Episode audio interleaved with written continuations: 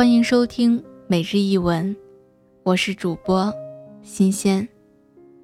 今天和大家分享的文章来自苏童的《我从来不敢夸耀童年的幸福》。我从来不敢夸耀童年的幸福。事实上，我的童年有点孤独，有点心事重重。我父母除了拥有四个孩子之外，基本上一无所有。父亲在市里一个机关上班，每天骑着一辆破旧的自行车来去匆匆。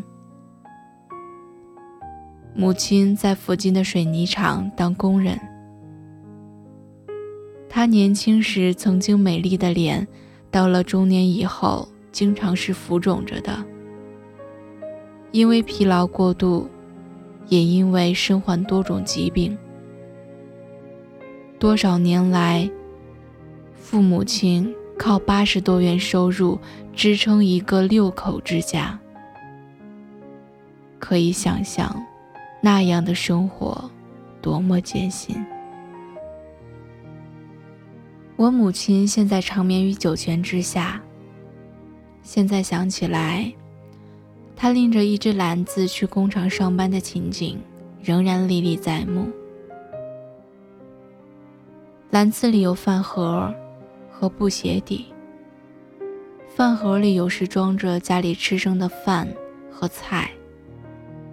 而那些鞋底是预备给我们兄弟姐妹做棉鞋的。他心灵手巧，却没有时间，必须利用工余休息时续好所有的鞋底。在漫长的童年时光里，我不记得童话、糖果、游戏和来自大人的过分的溺爱。我记得的是清苦，记得一盏十五瓦的灯泡暗淡的照耀着我们的家，潮湿的微铺水泥的砖地，简陋的散发着霉味的家具，记得四个孩子围坐在方桌前吃一锅白菜肉丝汤。两个姐姐把肉丝让给两个弟弟吃，但因为肉丝本来就很少，挑起筷子就没有了。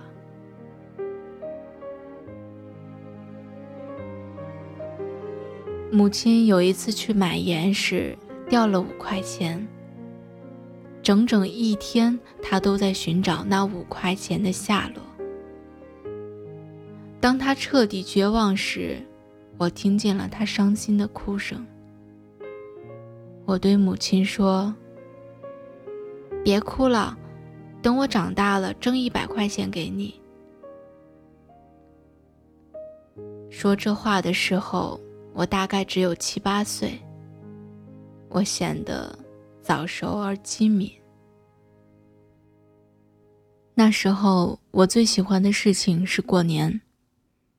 过年可以放鞭炮，拿压岁钱，穿新衣服，可以吃花生、核桃、鱼、肉、鸡和许多平日吃不到的食物。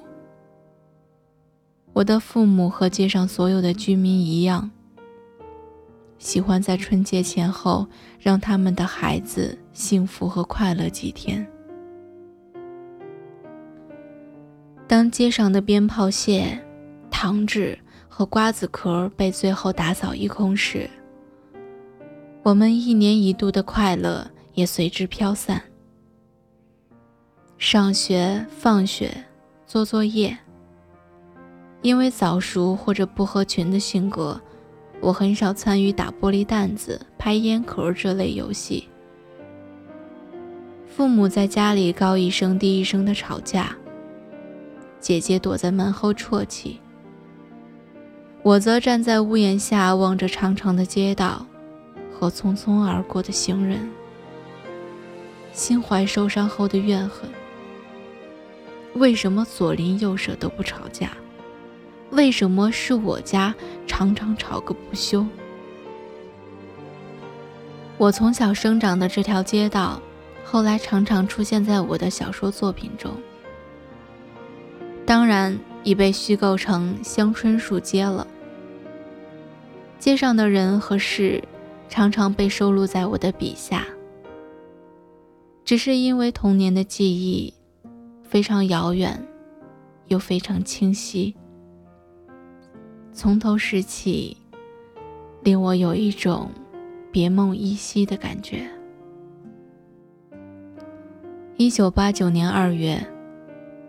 我女儿天米是这年二月出生的。我做了爸爸，对于妻子和女儿，我都有太多的愧疚。我一个人在南京过追逐自在的日子，妻子在苏州拉扯着女儿。我的懒惰和自私几乎酿成大祸。那是妻子怀孕七个月的时候。有一天我回苏州，恰巧妻子那天原因未明的咳血。是在深夜，妻子用脸盆接住那些血。她见我睡着了，不忍叫醒我。但我醒来了，我看见了脸盆里的半盆血，却说：“怎么吐了这么多血？”说完又睡着了。妻子第二天住进了医院。医生说，若再拖延，就大人孩子都危险了。我惊出一身冷汗。在医院陪伴妻子时，我经常接受一种残酷的拷问：你是人还是畜生？我当然要做人。也许我的懒惰和自私的习性从此有所改变了。一九八九年国庆节前夕，我母亲被检查出患了癌症。